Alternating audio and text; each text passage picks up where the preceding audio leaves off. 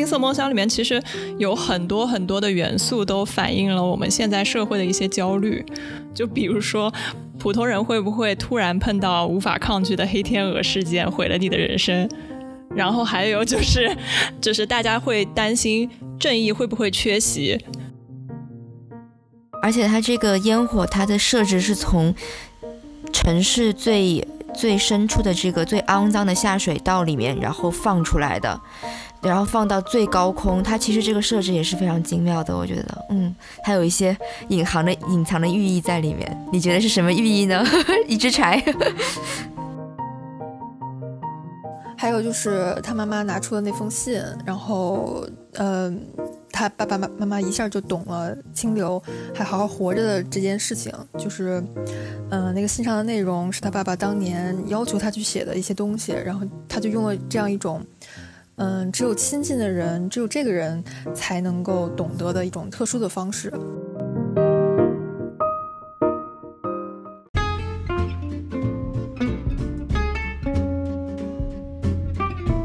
时间提壶是一档由一只柴、大同和一只海豹主播的轻松的文化类节目。愿我们一起遨游在人类社会浩瀚的时间长河中，在无数个别样人生里，共同找寻一些醍醐灌顶的时刻。嗯，大家好，我是一只柴，希望你们喜欢这期节目。大家好，我是大同，希望听到这期播客的听友们都幸福万年长。大家好，我是一只海豹。希望大家在冬天里也要吃饱穿暖。就我们今天聊的题目是《金色梦乡》，然后会涉及到《金色梦乡》的影片、书，还有一些衍生材料，比如说导演中村义阳拍摄的《鱼的故事》、鸭子和野鸭子的投币式自动存放柜。现在这里就开始剧透了，然后我们就开始介绍一下，呃。金色梦乡的故事简介吧。呃，金色梦乡的故事大概讲的是，有一个居住在仙台的宅急送快递工作人员清流雅春，也就是男主人公。他是一个情感细腻、善良温和的青年。两年前，他曾经因为救助被歹徒威胁的当红女明星，而成为当地家喻户晓的英雄人物。在事件发生的这天。青柳接到了好久没有联系的大学好友森田森吾的邀约，于是欣然前往。但是出乎青柳意料之外的是，森田似乎是在把自己骗入一个陷阱之中。嗯，同一天，正在回故乡仙台视察并且举办游行的金田首相遭到炸弹袭击，导致身亡。而青柳在事件发生很久之前和爆炸发生同时的种种迹象。都使他成为了头号嫌疑人。警方和情报科迅速部署了天罗地网，要逮捕青柳。至少内部的神秘势力也急于杀害青柳灭口。在好友和陌生人的帮助下，青柳被迫在小小的仙台展开绝命逃亡。他同时联系了电视台，要做一场直播，面向广大观众还自己一个清白。此时对他人的信任是他所拥有的唯一的武器。这段简介的前一半主要来自于豆瓣。这是一个巨星云集的片子，然后里面有很著名的芥雅人香川照之和竹内结子，然后竹内结子是去年去世了，然后还有中村导演喜欢用的冰田月、大森南朋，就是他在其他的片子里面都出现过蛮多次的。嗯，然后这个片子里面一共分。我觉得一共分为三派人吧，呃，第一派是主角团队，就是清流雅春、通口晴子、阿一和森田森武，就是当年他们上大学的时候几个经常聚在一起的好朋友。然后还分为一个反派团队，就是官僚和警员的势力，他们是要追杀清流雅春的。然后还有一些次要的角色，比如说呃三浦，就是那个杀人狂窃男，然后还有岩崎，就是那个快递员。还有薄土谷，就是常年住在医院里面的那个小混混，还有烟火厂的轰厂长和他的儿子，嗯，这几个人都是次要角色，但是他们都最终帮助了主角清流雅春逃脱了官僚和警员势力的暗杀，帮助他，呃，相当于获得了一个崭新的人生吧。然后你们两个要不要稍微谈一下，呃，你们的？简呃简要的这个感受？我觉得我觉得很好看，而且它的结构很精妙。相对于另外两部来说，《金色梦乡》算是呃往电影改编改的最好的一部。我觉得《金色梦乡》呢，当时因为我看了两遍嘛，然后很多年前看了第一遍的时候，其实是蛮震撼到我的。首先，它它日本电影，呃，包括叙事结构啊，和他表述的方式，其实跟我们平常看的，不管是中国电影啊，或者是一些美式。欧美电影其实还挺不一样的。另外就是它，呃，中间它有很多，因为它是剧情片嘛，其实有很多不同程度的转折，也是让我能够在这个电影中，就是能够时时刻刻都抓住我的一个很重要的点。另外就是这个电影最后它能展现展现出来的一个价值观，或者是它呈现出来的一个，呃，不管是人要。就是往前跑也好，或者是怎么样，有一个执念在这个东西，我觉得还挺重的，就是非常打动我。包括我第二遍看的时候，我也是依旧被打动了，嗯，所以我还是蛮喜欢这部片子的。对，说起来，你看了两遍对吧？我觉得我看起来，我看了有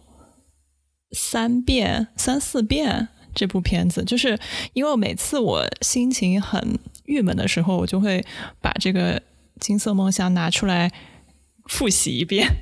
因为他我觉得他的就是最后他这个剧情的一个走向，包括他的结局，都会让我觉得非常的温暖。然后看完以后有一种呃被治愈到的感觉，就是会觉得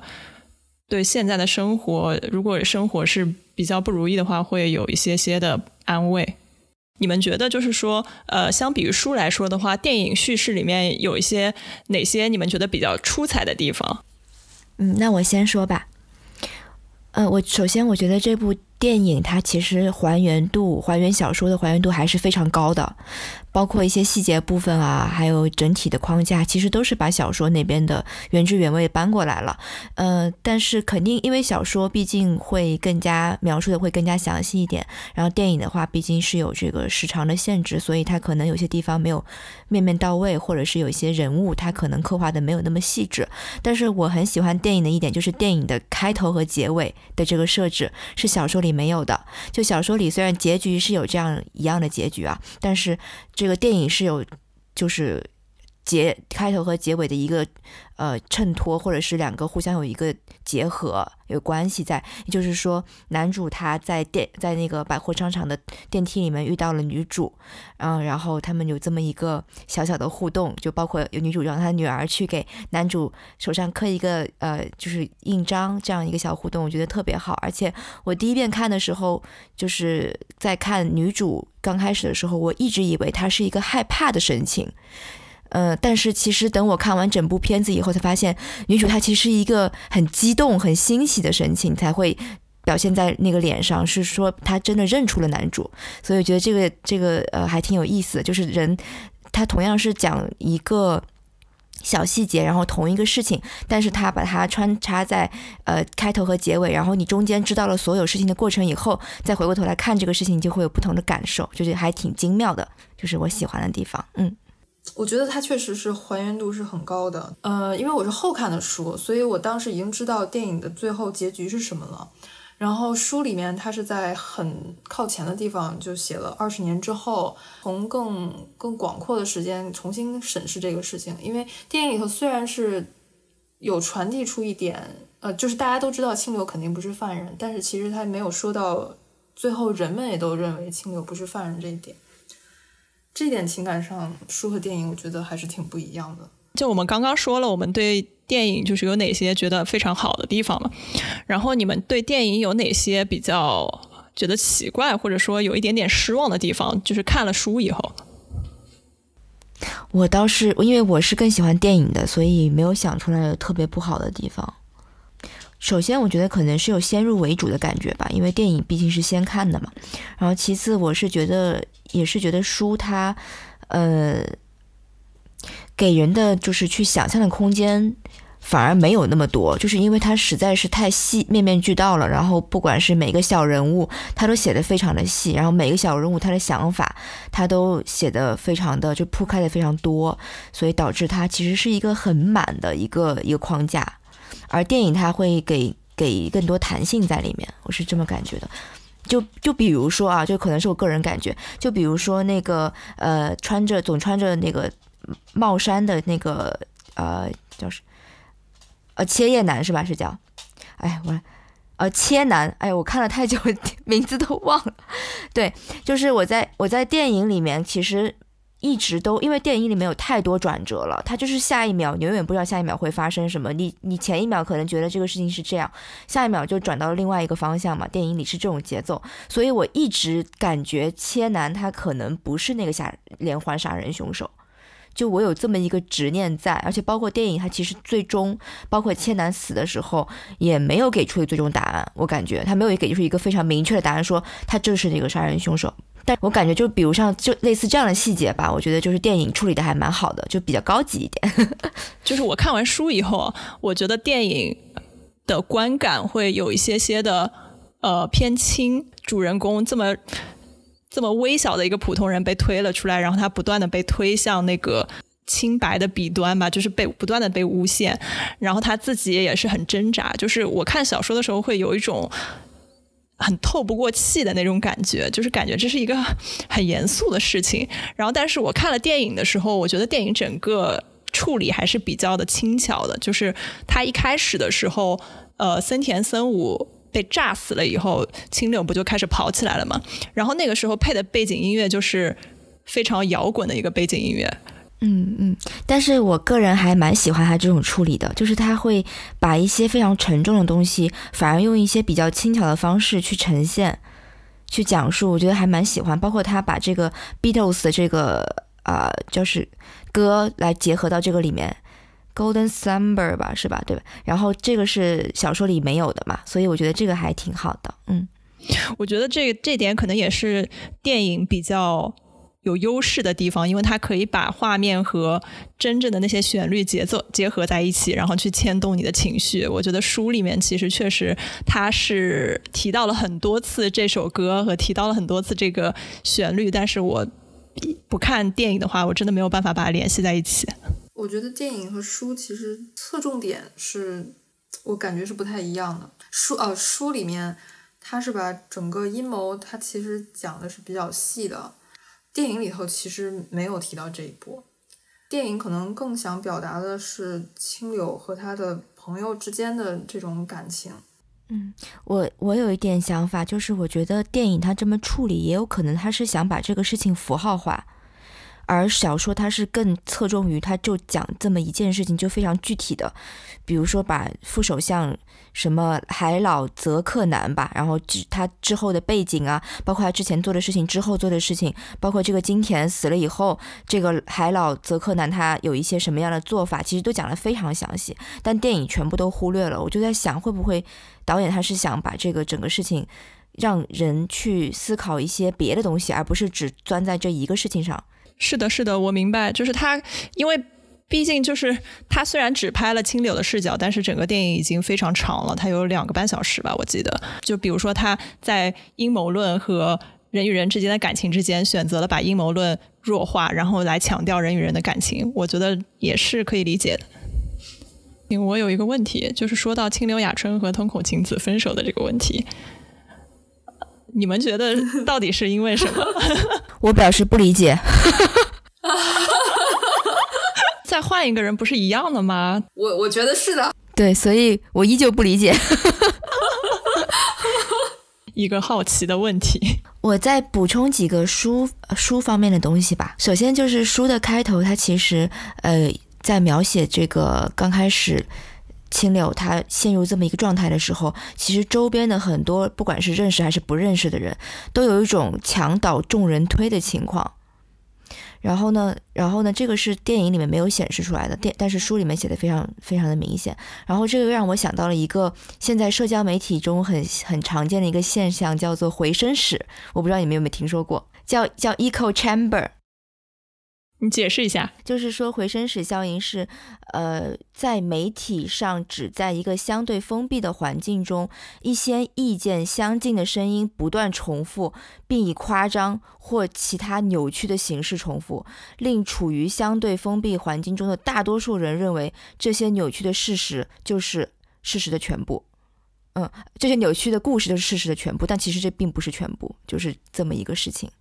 就有点像，比如说，呃，青柳他其实不是杀人犯，但是因为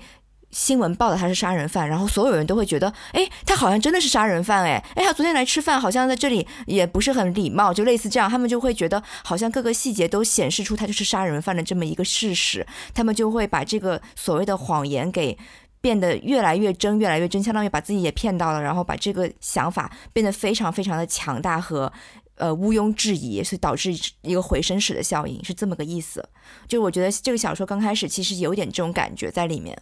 嗯，我觉得这个还在现在社交媒体上还挺常见的，有很多声音，不同的声音都被压制住，然后不会被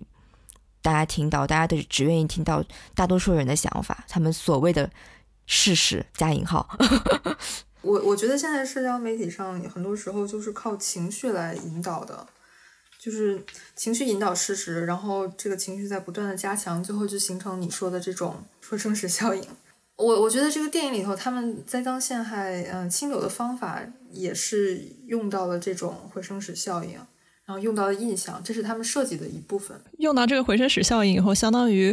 把一个很大的群体直接放到了青柳的对立面。然后正因为在这样的情况下，在这么大的一个群体去跟他对抗的这个情况下，他身边仍然有一些当年跟他有过一些交情的人能站出来，在背后默默的支持他。我觉得更把这件事情显得更珍贵。没错。你们俩有看过《鱼的故事》吗？就是也是中村一阳，然后也是一坂幸太郎写的小说。我觉得一坂幸太郎的小说它有一个特点，它就是非常注重一些不重要的细节的重要性，就是。就是，就比如说在《金色梦乡》里面，就是他们当年大学的时候一起经历的那些事情，真的是非常无厘头的，也可以说是浪费年年华的那种事情。比如说一起去呃烟火厂打工呀，然后一起去搞一个美食的社团呀，去品尝各种美食，就是非常。没有意义的事情，我觉得。然后 还有一些就是，比如说呃无意义的习惯，比如说呃青柳会直接用大拇指去摁那个电梯，然后还有一些就很多很多的细碎的这种回忆吧，就是这种日常是每天在发生的，但是它会让你觉得，就是你在经历这些事情的时候，你会觉得不重要。然后，但是这个东西这些东西聚集在一起。在以后的某一个瞬间里，不知道什么时候他就会帮到你。我觉得他的小说和故事情节就是一直想要去，嗯，让你发掘一些日常的重要性。这个是我我发现的一个特点。包括在鱼的故事里面，有很多很多无厘头的那种细节，最后串起了一整个故事，然后拯救了地球。就是，对他就是这么一个故事，就是。就是一本书，然后被一个乐队编成了一首歌，然后那首歌在某一个夜晚就让使得一个年轻人救了一个呃美女，然后他跟那个美女结婚了，结婚了以后生了一个孩子，然后他觉得这个孩子就是拯救世界的人，于是就一直训练他成为一个功夫高手，然后这个孩子长大了以后在船上救了一个。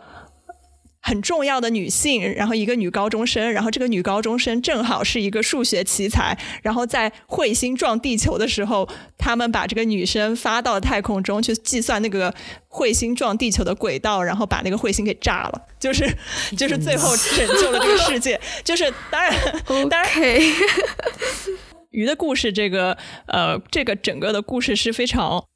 不成熟的，我觉得也是非常无厘头的。但是我觉得他他的意图很明显，就是包括他的意图也会展现在这个金色梦乡里面，就是他让你意识到日常的一点一滴很可贵。嗯，我觉得你说的很有道理。嗯，而且就是日常那些当时觉得很没有意义的事情，结果却是，嗯，就是你能你能回忆起来的一些点。哪怕是比如说，就比如说青柳用大拇指按电梯的那个点，你都不需要刻意去回忆起它，但是你看到它的时候，你就能够，嗯，能够认出来。包括包括那个很重要的一个情节，就是嗯，他跟他的就是青柳跟通口同时回忆起了动物园的一个猴子，然后他们同时看到了那个视频，然后他们就同时想起了那个车，因为他们在去动物园之前，当年去动动物园之前，在暴雨里面躲进了那个车里，然后就想起来哦，这个车可以帮他逃跑。哦，是的。我记得好像是是电影还是书里面好像有这样一句话，就是就是你你在你在想着另一个人的时候，就是你们两个会有一个契机，同时想起同样的东西。就首先鱼的故事，整个故事就非常的荒诞，然后嗯，你你也可以说它是某一种超级英雄的故事。这个我觉得跟你说的那种日常中，嗯，当时觉得没有特别重大意义的小事儿。还不太一样，这个是在我看来有一点点的，嗯，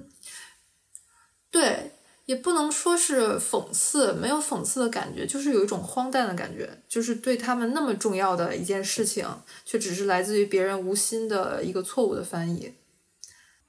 对，我觉得鱼的故事是荒诞的，但是在金色梦乡里面，你却会觉得它有一种真实感。嗯，是的。我我觉得金色梦乡可能是有一点点原因，可能因为，嗯，他有去靠近那个历史，因为我查那段历史的时候，我就发现，我就发现跟书里有一点能重合上的，比如说当时刺杀肯尼迪的时候，那个车队就是他被刺杀的时间刚好是中午十二点半，然后书里面写的也是，嗯，他的朋友就是告诉他说。别人告诉我要把你留在这个车里，让你睡到十二点半。我觉得金色梦乡是有在向历史、向至至少向真实的世界在靠近，所以它会就是给人那种真实的感觉。金色梦乡里面其实有很多很多的元素，都反映了我们现在社会的一些焦虑，就比如说。普通人会不会突然碰到无法抗拒的黑天鹅事件，毁了你的人生？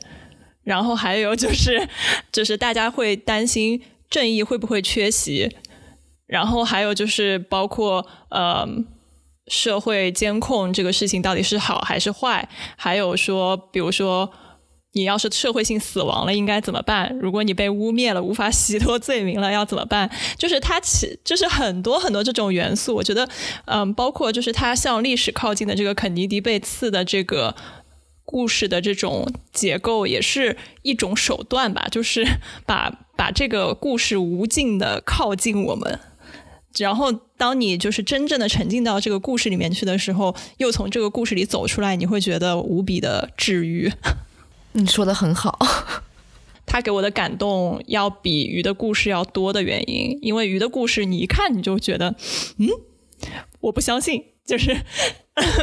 就是他的很多情节发生是让我无法沉浸进去的，但是在金色梦想里面，我觉得我一下就进入那个世界了，我好像就变成清流雅春了，然后我好像就是最终我在我朋友的帮助下逃脱了，然后我就觉得我成功了那种感觉。关于还有一个问题，我想问你们的，就是对于烟火这个意象，你们是怎么理解的？因为就是烟火这个事情，不管在书里还是在呃电影里面，都是一个很重要的情节嘛。然后当时轰厂长说起他自己的烟火的时候，是说，嗯，烟火是一个你放出去以后，人们不管在什么地方都能看到的一个东西，所以他其实紧紧的把。呃，在不同地方的人连接在了一起。嗯，我在看电影的时候，第一遍和第二遍烟火的地方，我我个人觉得烟火是整部《金色梦乡》电影的最高潮的部分。然后我两次看，我都非常的激动，留下了。激动的眼泪，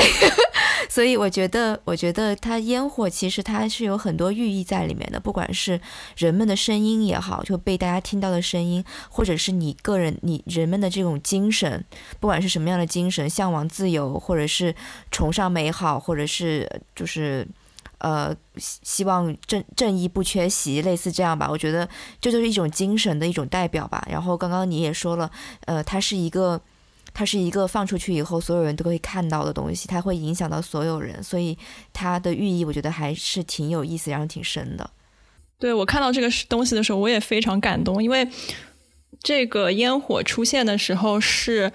呃下水道。对，清清流就是帮助了清流从下水道逃跑嘛。然后，如果我们不管是看电影还是看书，其实会发现，为了让它实现这个烟火的爆炸，其实他的前女友通口晴子是付出了很多的。他差点就被呃政府的人给杀掉了，就是被打了一拳。然后我就感觉那个时候，嗯，他的伙伴其实就是把清流的生命置于他们自己安稳的生活之上，就是。让我觉得很感动。是的，而且它这个烟火，它的设置是从城市最最深处的这个最肮脏的下水道里面，然后放出来的，然后放到最高空。它其实这个设置也是非常精妙的，我觉得，嗯，还有一些隐含的隐藏的寓意在里面。你觉得是什么寓意呢？一只柴。我觉得你这个说的很好，因为我之前没有想呃告诉他们这个下水道这个事情的人是保谷嘛，然后保谷他就是医院里面的一个小混混嘛，相当于是那种我们平常人觉得很不屑的一种身份，但是这样的人他却在对抗。很大的一个恶，就是那个极致权力带来的恶嘛。然后他也在帮助，就是青柳这样的普通人。我觉得就是，就是他，我我我我感觉那个寓意可能就是在最肮脏的地方，即使你觉得最肮脏的地方也会有希望。今天我其实也给你们看到，我记了一小段文字，然后就是觉得他这个烟火，呃，因为它是。从下水道冲上天空，在城市上空绽放嘛。然后我就在想，这个东西在导演这边是不是有一些指代？就比如说代表了底层人民或者是底层社会对国家政府和高层的权政权的反抗，就就有一这么一层意义在里面。然后就让我想到了新冠时期的那个思念曲。我我不知道你们有没有听过那个思念曲。我可以稍微解释一下，嗯，嗯，就是说我们当时应该是二月份的时候，国内，呃，当时这个疫情非常非常严重的时候，然后那个时候其实我觉得全国，尤其是武汉，武汉是直接封城了嘛，然后全国其他地方，我当时是在北京，呃，也其实也是半封城的一个状态，就是说其实没有说成整个封掉，但是大家其实都在室内待着，都在自己家里待着。是这么一个状态，然后因为那段时间，大家其实我觉得每个人，不管是在家里面待着，然后看新闻也好，心情都是一个非常 down 的一个一个状态，然后每个人内心都很忐忑，也有点迷茫。然后这个时候呢，是有一有一个新闻出来，就是说在武汉的一个居民区里面，有一个人他在半夜的时候，然后用应该是小号。呃，还不知道是萨克斯，我忘记了。然后就在夜色中，在城市的夜色中，吹奏了一首思念曲，然后吹得非常非常好听，然后很悠扬。因为当时所有人都在家里面，所以城市其实是是一个很安静的状态，有所以导致他这个音乐就是能够飘得很远。然后他的这个录制其实不是他自己录的，是他的邻居。是他的邻居听到，然后录隔着窗户录了下来，然后当时还是个视频，呃，没有录到吹奏的人的样子，而是隔着这个窗户有夜色，就是就这么一个画面，然后有悠扬的音乐这样飘进来，然后其实当时这个包括背整个事情的背景也好，然后包括这个视频也好，它展现出来的那个整个氛围就会让人觉得。很心情非常非常复杂，我不知道你们有没有看过那个视频，就是那个视频看的绝对是会落泪，会落泪。就它不是说让你觉得非常的消极，它是一种从消极中让你迸发出一种希望的火花。是一种非常非常复杂的心情。就它会让你落泪，它会让你觉得很难过，但是它又不会让你觉得很黑暗，是一种从黑暗中迸发出呃白色花花苗的感觉。然后，但是很搞笑的就是说，这个视频它当时在我们全网是。达到了一个封杀的状态，就他当时一出来以后，对他当时一出来以后是转发量是直接上了，我记得是上了十几万，就很多人转发，因为很多人都被他触动，因为他是一个非常简单的视频，但是他立马就被微博整个下架，然后后来就大家又分别去录屏录屏保存，然后再发又被杀又被封。然后当时大家就很崩溃，就是说，其实这个视频没有说让人觉得有一个反抗的精神在，但为什么就达到这么一个封杀的状态？所以其实当下大家也很懵。但后来我事情过去很久以后，我回想，我觉得可能是因为它能激发出人的一种非常强烈的心理的情感，这是不管是政府也好，或者是网络也好，他们不想看到的。嗯，就是让大家找到一种共同点，对吧？非常能激起众人的一种共鸣感。就是就是当时我看这个烟花的时候，我就能够立马想到这个事情。我但是好的就是说，这个在电影里面，这个烟花是没有人，就是政府是没有办法去把它压制住的。但是我觉得它跟烟花的作用是异曲同工之妙的，嗯。非常相似，就真的这个东西，所有人看到以后就都在转发。我觉得，我觉得我听到这个事情的感受也是挺复杂的，因为其实我在看影片的时候，烟火这个景景象之前，大家会觉得整个事情已经没有希望了。嗯，就是警察都已经摸到广场上，已经准备用麻醉枪把清流雅春。打倒了，在他说出真相之前，嗯，但是烟火这件事情迸发的时候，好像整个事情都有了转机，然后也是像是昭示了这个电影里面每一个普通人的这种力量吧，我觉得。嗯，对。大同说完了那个思念曲的事情以后，我还挺想去听的，因为其实。新冠肆虐的时候，世界各地都发生了这样的现象嘛？因为意大利也封城了嘛，然后像我家这边也建议是不要出门嘛，所以大家其实有很长一段时间也都是待在家里。然后在意大利发生的情况就是，有人会开始演奏乐曲，然后其他的邻居就会跟他一起去合这个乐曲。然后整个的乐曲，我觉得整个的氛围也是比较轻松的。我觉得，嗯，不是像大同说的，可能思念曲它是有一点点沉重的。然后我家这里的情况也是，大家每到八点钟的时候都会一起鼓掌，然后敲盆，因为八点钟可能是周围医务人员下班的时间，他们可能想给他一些鼓励。这样的事情就是这样的一个仪式吧，就是。一直从新冠开始的时候，从三四月份一直持续到可能是两个月前，嗯，疫苗出来之前，嗯，就是我觉得，就是因为我生活在我在看国外的这些新闻的时候，我会觉得，嗯，那个感受又跟烟火不太一样，因为。当时大家就是会想传递一种比较乐观的心情，是我感我在国外所感受到的，就是没有没有太多沉重的东西。而且我其实有线下去呃找一下这个这个曲子的其他版本，但是我觉得都没有那个视频里那个人演奏的好。就他是饱含着自己的情感在演奏这个曲子，然后加上。当时那个情境，然后所有周围人其实都能听到嘛，就是，真的是真的是可以潸然泪下，而且很短，它其实就几十秒，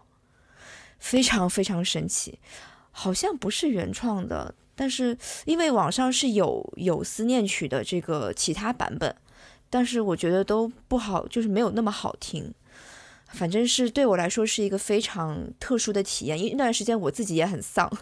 但是我我听了那个以后，我就我真的是马上就眼睛就眼泪就掉下来，特别神奇，就是他的共情感太强了，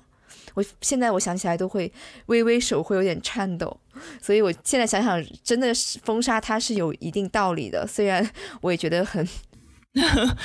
是不是是不是让你的情绪有一种出口那种感觉？对，是的，是的。因为那段时间，其实所有中国人他我们都非常的呃压抑吧，可能觉得嗯。那我讲一下另外几个问题吧。嗯，然后还有一个问题，我就是一直其实我自己也是存在一个大大的问号，在看电影的时候，就是为什么每一个人帮助过的青柳的人都会问青柳。雅春是不是跟之前他救过的那个女演员女演员做过？而且而且他这个几个问题有出现在，比如说有些人他帮助过青柳，帮助到最后一刻，就是那种非常关键的时刻，他居然也问这样的问题，就是让我觉得啊，你们你们能不能花点时间在一些重要的地方？为什么要问这个问题？其实他这个设置让我觉得非常的。很神奇，但是我也没有想清楚到底是什么原因，所以我也想采访一下你们两个，你们觉得导演这么设置是什么原因？而且这个东西只有电影里有吧？好像书里面好像书里也有，书里的哦是吗？OK OK 好的，书看的不是很仔细，Sorry，可以你们可以说一下就是你们的想法，嗯，我来谈谈我的看法吧。然后我觉得首先这个。点的设置是一个很轻松的设置，因为我们每次看到这个场景的时候都会笑出来，呃，就会觉得特别的好笑。然后，嗯，与此同时，这部影片又是在讲述一个普通人在被巨大的权力追逐的时候，嗯，无法逃脱的那种很紧张的氛围，所以这个点相当于是让你在整个大的紧张的氛围底下。能够放松的笑出来的一个点，然后这个设置在故事情节里面也是有这样的一个因素在的，因为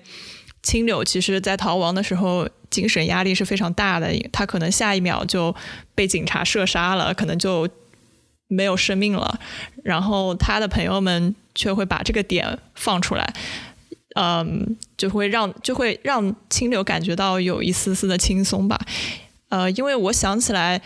当时影片里面，他一开始见到阿姨的时候，阿姨就问他：“你做了吗？”然后青柳就会觉得你是不是在问我有没有杀手相？然后他特别紧张，那个时候整个人都是绷紧的。然后阿姨后来说：“我说的是你跟那个女明星做了没？”然后那个时候你能看到芥雅人饰演的那个青柳雅春，整个人身体状态一下就放松了。就是直接靠到了沙发上，然后还笑了，说：“哎呦，原来你在问这个事情。”就是我觉得这个也是让主人公有所放心的一件事情。嗯，就相当于对，就相当于是他的朋友，他的朋友其实可能就是认定了他不会去做刺杀首相的这件事情，所以我根本就不用问你，我只关心的是你的一些八卦。我只感，我只关心的是我我跟你当朋友的时候，呃，我所关心的一些八卦的事情。但是我对你杀了首相这个事情，我是不相信的，所以我也不用问。哦，我觉得这一点说的很好。就是清流每一次听到别人问他做了没，都以为别人问的是他有没有刺杀首相，但其实每一次他的朋友问的都是他跟女明星有没有发生什么关系。对，是。所以，因为你你们想，就是如果设身处地的你们想一想，如果你们的一个朋友被诬害了，然后他突然出现在你家，你会不会一上来就问他说：“首相是不是你杀的？”就是 对吧？你肯定会一下子问这个事情。但是在这部影片里面，他所有朋友几乎都没有问起来这件事，他们都问的是你跟你明星做了没。说明就是他们其实不关心首相的这件事情，他们就是相信青柳没有做这件事。嗯嗯，这是我的一个猜测。嗯，说的挺好的。呃，有补充吗？我觉得他不断的提到女女明星的这个点，也是在埋一个伏笔，因为我们最后都知道他逃出了仙台是跟女明星对他的帮助脱不开的，所以他也在不断的为我们的心理做好这个铺垫，就是可能这个人最后会出现。嗯，我觉得铺垫这一点很有道理。嗯，不过我在看电影的时候，真的没有想到最后会是女明星出来救了清流。然后我记得那个时候，清柳是爬完所有的管道，然后，嗯，站在呃河里的时候，那个时候，嗯，真的有一种山穷水尽的感觉。然后所有帮过他的朋友，嗯，都已经帮完了，想不到任何其他的人。嗯，但是这个时候女明星出现的时候，感觉是惊喜的。嗯，可能现在想想，可能是因为导演的这些铺垫，所以会让这种惊喜显得不突兀，然后是顺理成章的。但是之前又不会说想到女明星，就是因为严格意义上来说，嗯，他跟青柳不算是那种朋友，不像青柳和他的其他大学好友那样长期的相处过。嗯，而且他的之前回忆到女明星，也就是只有一次回忆到他跟青柳打游戏。但是，嗯，这种惊喜又会带着一种说，嗯，就是女明星这样跟清流只是短暂相处过的人，也选择了相信清流不会做刺杀首相这种事情，就是嗯，会给观众一种一种确信的感觉。嗯，现在想想，导演通过嗯让青柳和其他人不断的聊到他跟女明星的关系，可能就是要通过这种方式把女明星留在观众的视野里，然后达成这样一种比较惊喜的结果。我觉得你们俩讲的都非常好，都很有道理，是我没有想到的部分。嗯，这个话其实是跟性相关的嘛。然后是一个比较温和的一个性性相关的一个笑话吧，我觉得类类似于他们朋友之间的一些笑话。然后我当时我想起来，我以前小学的时候做那种心理老师给我发的问卷，然后有一有一有一个量表，就是说测你是不是能跟朋友拉近距离，你是不是一个非常有人缘的人。然后我记得非常清楚，里面有一句话是。你是不是很喜欢讲黄色笑话，并且很擅长讲？然后我做完了以后，那那个那个东西是加分的，就是你要是勾了的话，你就是能加一分。然后我就当时很震惊，我想做那个表。我想测一下，我也不知道这个表是不是正确了，但是因为是我们心理老师给我们做的，而且我心理老师看上去还挺靠谱的，所以我当时很震惊，这个事情就一直留在我的脑海里。好高级哦，你们小学！我的妈！我现在想起来怎么会记得这种点？然后，所以我觉得就是这个影片里面，他就是反复的是，就是朋友之间提起这种很亲密的笑话的时候，就是能够。让人感受到他们距离拉的突然拉的非常近了，即使好几年没有见，但是他们就是距离还是很近那种感觉。嗯，挺有道理的，是的。然后我第二个问题，呃，也是想跟你们俩一起讨论一下，就是说《金色梦乡》这个名字和里面这个出现的 Beatles 的《Golden Slumber》这这首歌，你们觉得，嗯？有什么寓意，或者是有什么联系？因为这首《Golden Slumber》其实它不停的出现，包括刚开始，啊，这个森田他就是在森田森武他在车上去世之前，其实也是听了这首歌，然后包括最后，呃，烟花升升空，然后这个警察的子弹打到了。嗯，男主清流雅春的身上的时候，其实也是用了当时去播放这首歌的 iPod 挡住了子弹，就是它其实是穿穿梭于整个影片的一个音乐，所以它的重量还是分量还是蛮重的嘛。所以我就也想问一下，你们觉得跟影片的核心价值或者跟影片想表达的这个主题有没有什么紧密的联系？首先，先要不要先介绍一下这个《Golden Slumber》这这首歌的一个背景？就是我我可能在网上看一下一个简单的背景介绍。嗯然后它是这首歌《Golden Slumbers》是选自呃 Paul McCartney 的组曲，然后 Paul McCartney 应该是我印象中应该是 Beatles 里面的一个成员，然后这首这首歌它是呃。精致的小品之后呢，是一首口号式的另外一首歌，叫做《Carry That Weight》。然后我有听过这是这一部呃专辑，然后它其实音乐跟音乐之间是没有一个非常明显的一个断点的，它是完全都是连接在一起的。嗯，然后他说四个人中也许。Paul 是对这个乐队，也就是 Beatles 最留恋的人。他是一个单纯的音乐家，也不像 John 那样有那么大的社会政治理想，也不像 George 那样的遁世。嗯，Paul 他只是希望这个伟大的乐队可以继续存在下去，希望自己和其他三个人的友谊可以长存。所以说，嗯，这是他这个这首歌和这个专辑之后的一个小小的背景吧。嗯。也就是说，《Golden Slumber》它其实选自 Beatles 一九六九年的专辑，叫《Abbey Road》。然后，其实他们 Beatles 在这个《Abbey Road》专辑之后，其实就开始分解散了。对，然后其实就是他们说，虽然《Let It Be》是发表于一九七零年的，但是其实《Abbey Road》才是他们真正 Beatles 真正告别的一张专辑。所以，其实呃，《Golden Slumber》是《Abbey Road》这张专辑里的第一首歌，也是这么一个小背景。嗯。嗯，我也来补充一个相关的背景，嗯，但是也有可能只是我个人的理解。嗯，这部影片呢，虽然没有直接的在影射刺杀肯尼迪这件事，嗯，但是它有很多地方就是提到了，嗯，比如说一开始，嗯，清流的好朋友森田森吾在车上提醒他说，嗯，有可能他们要把你变成就是当初刺杀肯尼迪的那个人奥斯瓦尔德。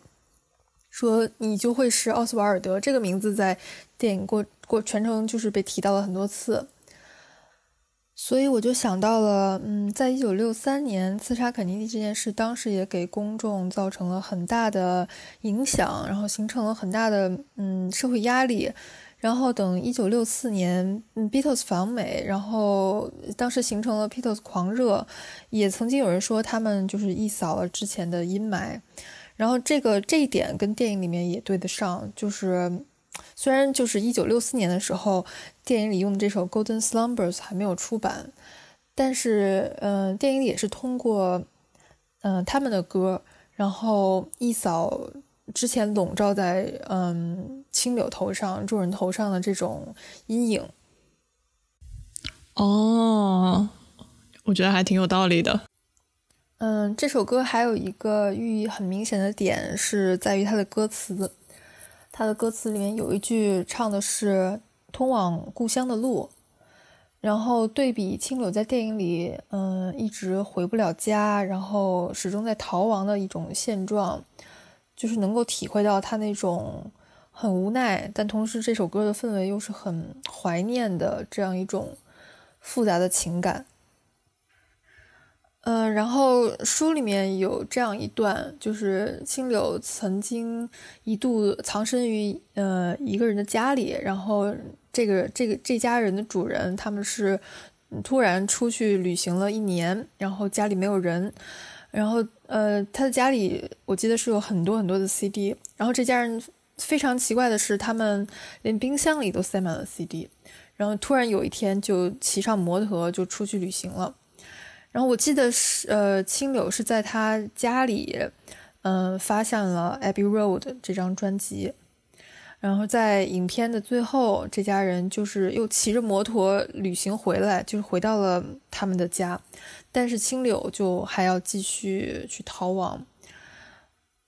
然后这两个人就形成了一种这样的对比，嗯，这种对比就会激发一种。苍凉的感觉是吧？嗯，是的，嗯，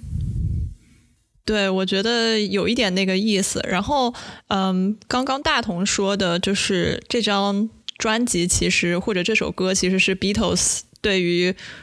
整个世界真正的道别嘛。然后他们在这张专辑里面也对他们四个人的友情生活以及一切进行了缅怀。嗯，然后对应到影片里面，其实影片里面也是四个人，就是清流、通口、阿一和森田森武，但是他们四个人可能也无法再回去了，就因为发生了这件重大的事情，所以他这这首歌反复的出现，可能也是对于他们四个人那个快乐的时光进行了一个缅怀吧。我记得影片里面第一次出现这首歌是在森田森武。死之前，就是他的车爆炸之前，他一直在唱着这首歌。对，然后当时给我的感觉是，他会觉得当年的友情多么的美好，但是他已经回不去了。但是他在最后也跟清流全盘托出了一切，所以他可能也就释然了。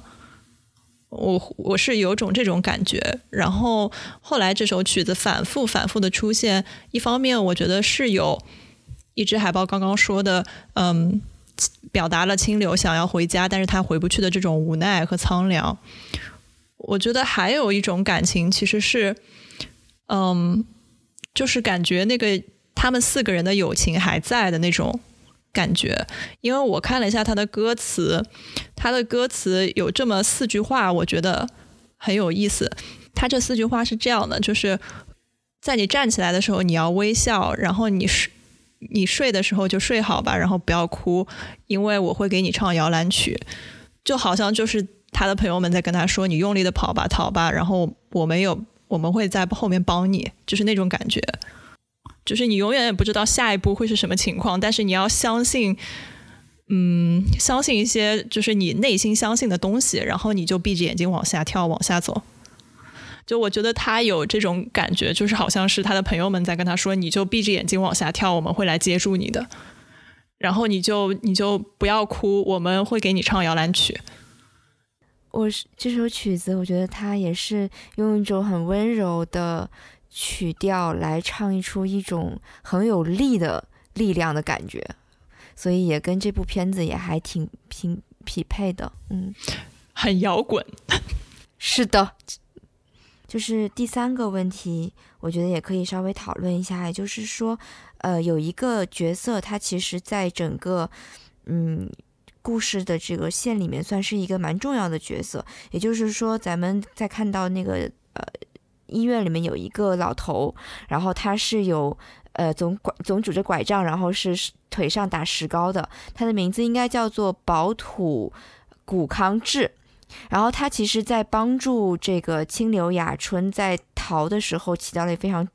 至关重要的作用。包括最后他想到要从下水道逃啊，或者是怎么去换这个井盖啊之类的。然后他其实，在不管是电影里还是小说里。刚开始出现的时候，他其实对这个清流雅致的事情有有在跟大家讨论的时候，是表现出来说：“哎呀，这个人怎么这么垃圾啊？”就是说清流雅春啊，就是好像他是站在跟大家一样想法的这个方向去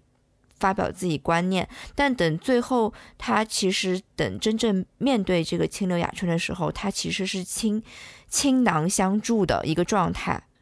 所以，其实我也想问一下你们两个人，你觉得他，你们觉得他，呃，这个转变或者说他个人的这个利益有没有什么特别的地方？哦，我有一点不同意的，呃，就是因为我在看影片或者看书的时候，我觉得薄土谷康他是叫薄土谷康吗？薄土谷康志，我们就说石膏老头吧。就是那个那个石膏老头，他一直对于青柳逃亡这件事情是持一种很好奇的态度。那你觉得他倾囊相助男主的原因是什么呢？我觉得他也没有算倾囊相助，他其实就是想跟那个巨大的力量开一个玩笑。这个老头其实挺有意思的。这个书一开始的时候就。他就有一个自述，他就说：“哎呀，你们这些年轻人不知道我知道的很多事情。”然后他在后来结尾的时候也跟呃清流雅春或者是通口行子聊天的时候透露过，他会使用他会钻一些社会的空子，就会钻一些规则上面的空子去呃实现自己生存的这个目的。所以我觉得他对于呃，很多的社会规则是处于一种无视的状态。对于他来说，他帮清流可能不算一个特别性命攸关的事情，因为他也可以把自己伪装的很好。很有道理，我觉得。对他，我觉得他这个老头给我的概念就是，他整个都是抱着一种很开玩笑的心态去帮助清流的。其他人其实是不知道他对下水道有这么多的认知的嘛，所以也找不到他头上。所以他就是对于帮助青柳逃脱一些社会规则方面的事情，有着特别强烈的兴趣。然后我觉得。全篇可能最摇滚的就是那个石膏老头，我也觉得 非常的摇滚，对，而且他他扔掉那个拐杖的时候非常的帅，帅中带着搞笑，然后我对我当时想说 What the fuck，就起来了，对，而且他这种就是对很多东西都是抱有一种兴趣和呃。好奇或者是恶作剧的这种心态也是挺有意思的，就很挺可爱的，对，挺可爱的，很摇滚。反而全片里面可能最不摇滚的就是清流了。我也觉得。哦，还有一个很逗的是他爸爸，就是他爸爸一开始是一个很严肃的人嘛，还一直都在说什么色狼必死，结果却在呃电视上最后一句对着青柳说：“快逃吧！”就那样招招手，嗯，让他赶紧逃走。就是当着全国人民的面，嗯，当时我觉得他爸爸好酷啊，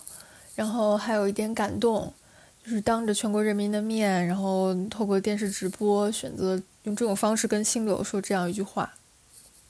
嗯，和唱那首歌，就算全世界与你为敌，我也什么和你站在一起什么的，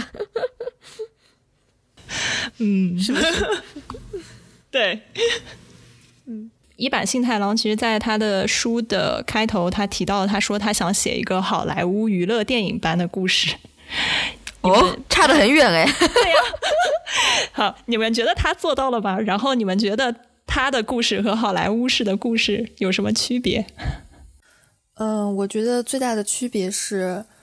嗯，在这个故事中，嗯，主人公也就是英雄，他并没有成功。他他没有成功的沉冤昭雪，或者是去能够嗯对抗揭露出那些陷害他的人。如果是换到一个好莱坞的故事里，我觉得很有可能是那个英雄，嗯，做了这一切，然后嗯还自己一个嗯真相，然后拥有一个就是表面上看起来更加乐观的结局。我觉得是价值观的不同吧，就是。金色梦乡里面这个男主，我其实觉得他是成功了，他成功的逃脱了，嗯，对，他是成功的一种，但是他不是好莱坞式的成功，好莱坞式成功绝对不是这样子的，绝对是给你一个名分，然后大家都说哦，原来原来青柳呃不是这么一个人，就之类的一个非常明显的摆在明面上的成功，但是这个日式英雄，我觉得可能也是因为亚亚洲这个文化的原因吧，它是一个更加内敛的一种成功。但也是价值观上不同，我觉得两者都是成功，感觉区别在这里。嗯，对，我觉得如果是好莱坞来拍这个片的话，他就会把清流雅春描写成一个肌肉怪，然后就是 是是某个那种就是超能力的人，然后他可以有各种主角光环，靠他自己就可以摆脱这个困境的那种烟火侠，对之类的。然后我觉得日式英雄就。就是他离不开他普通人的身份，很有道理，我觉得。那其他你们觉得还有哪些小细节是你们还挺喜欢的，或者是觉得可以说一下的？就不管是电影也好，还是书也好。就是首先，我觉得第一个是就是。呃，电影的开头和结尾，我其实刚开始有说过，所以就不提了。第二个的话，就是说我很喜欢的是他电影的第一幕，也就是说，刚刚我说，呃，女主跟男主他们偶遇的这个是第一幕嘛。然后第二幕其实就直接电影就直接切到，呃，这个森田森物叫这个清流雅春出来的那个那一幕，也就是在一个一个大马路上，然后他们在十字路口站着。然后其实其实第一遍看的时候，我一直以为这两个这两幕是在呃，比如说相近的时间段内，或者是在同一个地方，但是等看完整部片子以后，才发现其实第一幕和第二幕呢，已经完全不是一个时空，也不是一个状态了。就第二遍，对，其实第二幕已经呃经过了，呃，就是第一幕的，其实跟第二幕比的话，已经经过了很长的一段时间，甚至整个事情已经结束了。然后才才倒回到第一幕，所以说觉得当时觉得还挺有意思，而且他这两幕就有些导演他会设置，比如说呃两个时间段的时候，可能颜色或者是看起来那个场景会有一些不一样，对吧？但是导这个导演他设置就是第一幕跟第二幕的转换，你看起来是完全一样的，就你感觉不到那个时间和空间的转换，呃，这个点还挺有意思的，嗯。嗯，然后第二个细节就是，呃，可能你们不太记得了，我我我提醒你们一下，就是说，呃，在那个最后影片的最后，烟花厂老板和儿子的警警官他们他们在跟跟警官在聊天的时候，然后有一个警官他是斗鸡眼。而且他的他的斗鸡眼是往两边分散的那种，他不是往中间去的。然后在在这个在这个呃，我看一下哦，就是当时那个烟花厂老板，他就是好像在质问这个警官说：“你是不是真的相信犯人是清流啊？”然后那个警官当时 眼神非常的涣散，就是说他本来就是一个斗鸡眼，是往两边散，他当时散的更厉害了。也就是说，他当时那个眼神让我知道，就是其实当时他们很多，包括在就是警察局内部的人，包括整个就是呃体制内的人，他们可能其实自己的立场也非常的不坚定，他们甚至没有思考过，他们是无思考、无立场的一个状态，也可以代表了一部分像现在相当一部分的这个普普通的民众。嗯，对我当时是这么想的，嗯。然后第三个小细节就是说，烟花厂老板，呃，哎，我想想，哎，不是，是那个青田青青柳，哎，我总是读不了他的名字，不好意思，清柳雅春，对他其实最后呃换了面貌以后，给他爸爸妈妈寄了一封信回去。嗯，然后当时那个场景我也很喜欢，就是他爸爸妈妈在在这个应该是爸爸先是拍了爸爸，爸爸在他院子里面好像是在浇花嘛，然后就呃突然就开始自言自语说：“哎呀，茄子花开了呀，妈妈。”就是这样。然后当时我第一反应以为是他妈妈也去世了，对我觉得导演是故意的，导演特别调皮。然后结果过了一会儿，就是他那个场景还。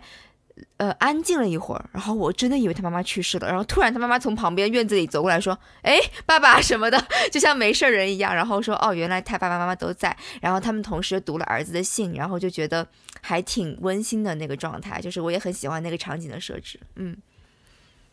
嗯，是的，还有就是他妈妈拿出了那封信，然后嗯。他爸爸妈妈妈一下就懂了清流还好好活着的这件事情，就是，嗯，那个信上的内容是他爸爸当年要求他去写的一些东西，然后他就用了这样一种，嗯，只有亲近的人，只有这个人才能够懂得的一种特殊的方式，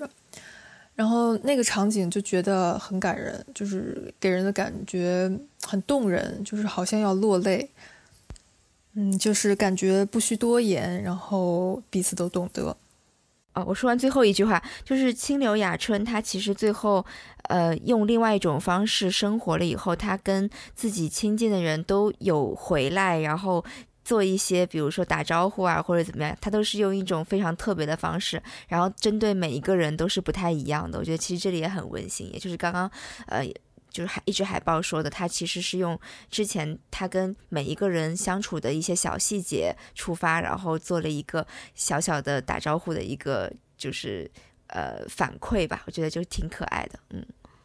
我觉得就是他正好映衬了这个电影和就是书里面反复出现的一句话，就是你知道人最大的武器是什么吗？就是习惯和信赖。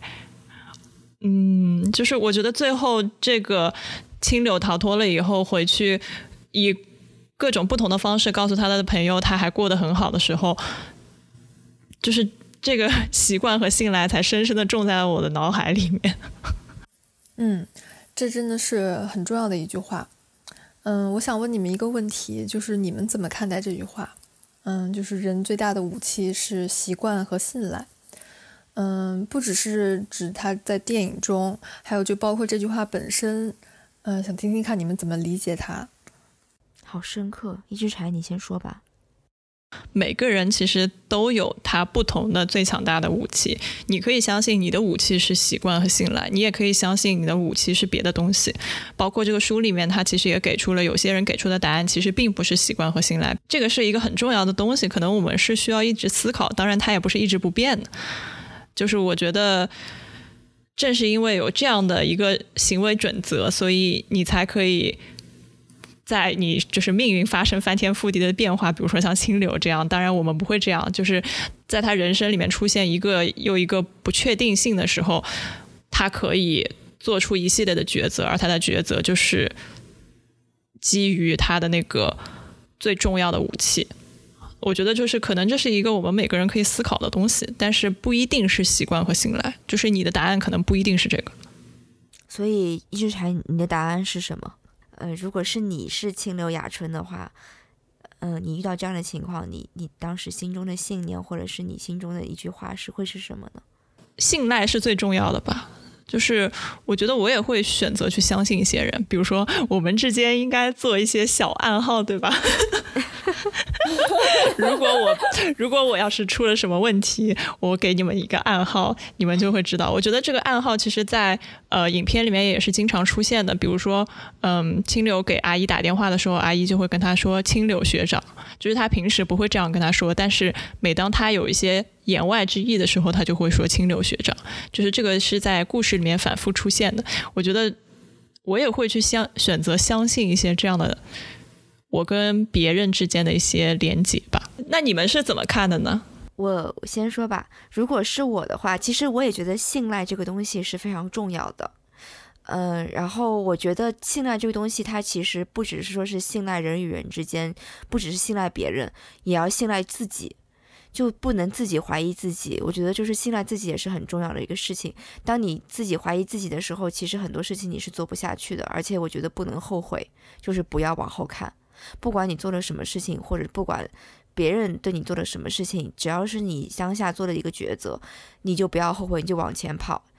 我觉得，如果我是清流雅春的话，我会这么想：不管你这个抉择是错是对，往前跑，然后。想下一步怎么办？就是这样子，就是不要给自己透露或退路。但是其实他说的这个习惯，我一直都是打了一个问号。嗯，对我也是。个人觉得这个有点稍微站不太住脚。我我一直不太明白，就是这个习惯，嗯，到底是有多大能量呢？嗯，这个反正我是保持一个质疑的态度。嗯，其实我是这么想的。嗯，这个我还没有想到我确定的那句话。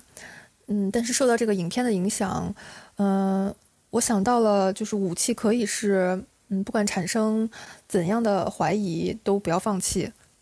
嗯，我觉得信赖，嗯，就是除了指人和人之间的信赖，它还有一种是，嗯，比如人和更大一些的环境之间的信赖。就比如像故事里面，嗯，清柳遭到陷害之后，嗯，他处于一种逃亡状态，就是。情绪是不安的，然后可能环境中的 一切无法就是像过去一样让他在，呃，那么容易的去去信赖，这个时候产生怀疑。但是，嗯，只要去继续的往前走，继续去深究，然后不放弃。比如像清流，他一直就是想追查一个真相，嗯，最后有可能会走得通，或者嗯，至少能够走出这种怀疑的迷雾。哎，我突然还想补充一点，就是，嗯，我觉得就是跟我们之前所聊的相关，就是我觉得注重日常的重要性，就可能可能这也是就是生活里面比较重要的一部分，可能就是今天过得怎么说，今天过得比较平凡，今天过得没有什么特色，但是我仍然觉得这个日常是重要的。啊，我觉得这个就是可能可以替代影片中他所所说的习惯和信赖，就是可以可以替换成日常和信赖。嗯，让我想到了 Soul，日常日常细节都是很重要。对，只不过 soul 它是一种比较没有功利性评判的东西，它只是告诉你你你要去感知，你要去打开你的五官，你要去接受生活，拥抱生活。但是我觉得这部影片或者说一坂新太郎的小说里面，它是把日常拔高到了一个有一个作用的这种感觉。当然我们知道它不一定有作用，但是我仍然觉得我们应该去重视那个日常的重要性。嗯。嗯，对，然后，然后我记得我当时看小说的时候，我特别喜欢小说最后有一句短诗，就我不记得你们，我不知道你们看了没，就是他这句短诗是这样的：是现在所走的这条路，留给将来的某个时候怀念就好。将来的某个时候，或许我会怀念现在所走的。这条路，那个时候你一定要在，那个时候我一定要在，这样我会很开心。拜托了，我很开心，请多关照。嗯，写的很好。嗯，是在那个最结尾的最后的最后是吧？应该是谢词谢词那段。对，好像是他自己写的一个后记。嗯，写的非常好。嗯，对我特别喜欢这句，我觉得这个也跟大同刚刚说的。就是不要去后悔，然后相信自己。嗯，因为我最近不是也在看特德·江的书嘛，然后我觉得他的书很好看，我推荐你们一定要看。嗯，就是我在看他的《呼吸》，然后准备看完之后还去看他《你一生的故事》。然后我觉得，就是我看完了，我在看很多这些东西的时候，我都感觉到就是，哎呦，很多结局其实我们不到最后一刻，就是我我们自己其实是不知道的。比如说，呃。比如说，就是青柳他自己的结局，他不到最后一刻，他也不知道他自己能不能逃出去。然后，我觉得我们人生的结局也是一样，我们不知道最后到底是怎么样。然后，如果是坏的结局，那就是意料之中；如果是好的结局，那就是很幸运。就是，但是在这种不同的选择和结局里面，就是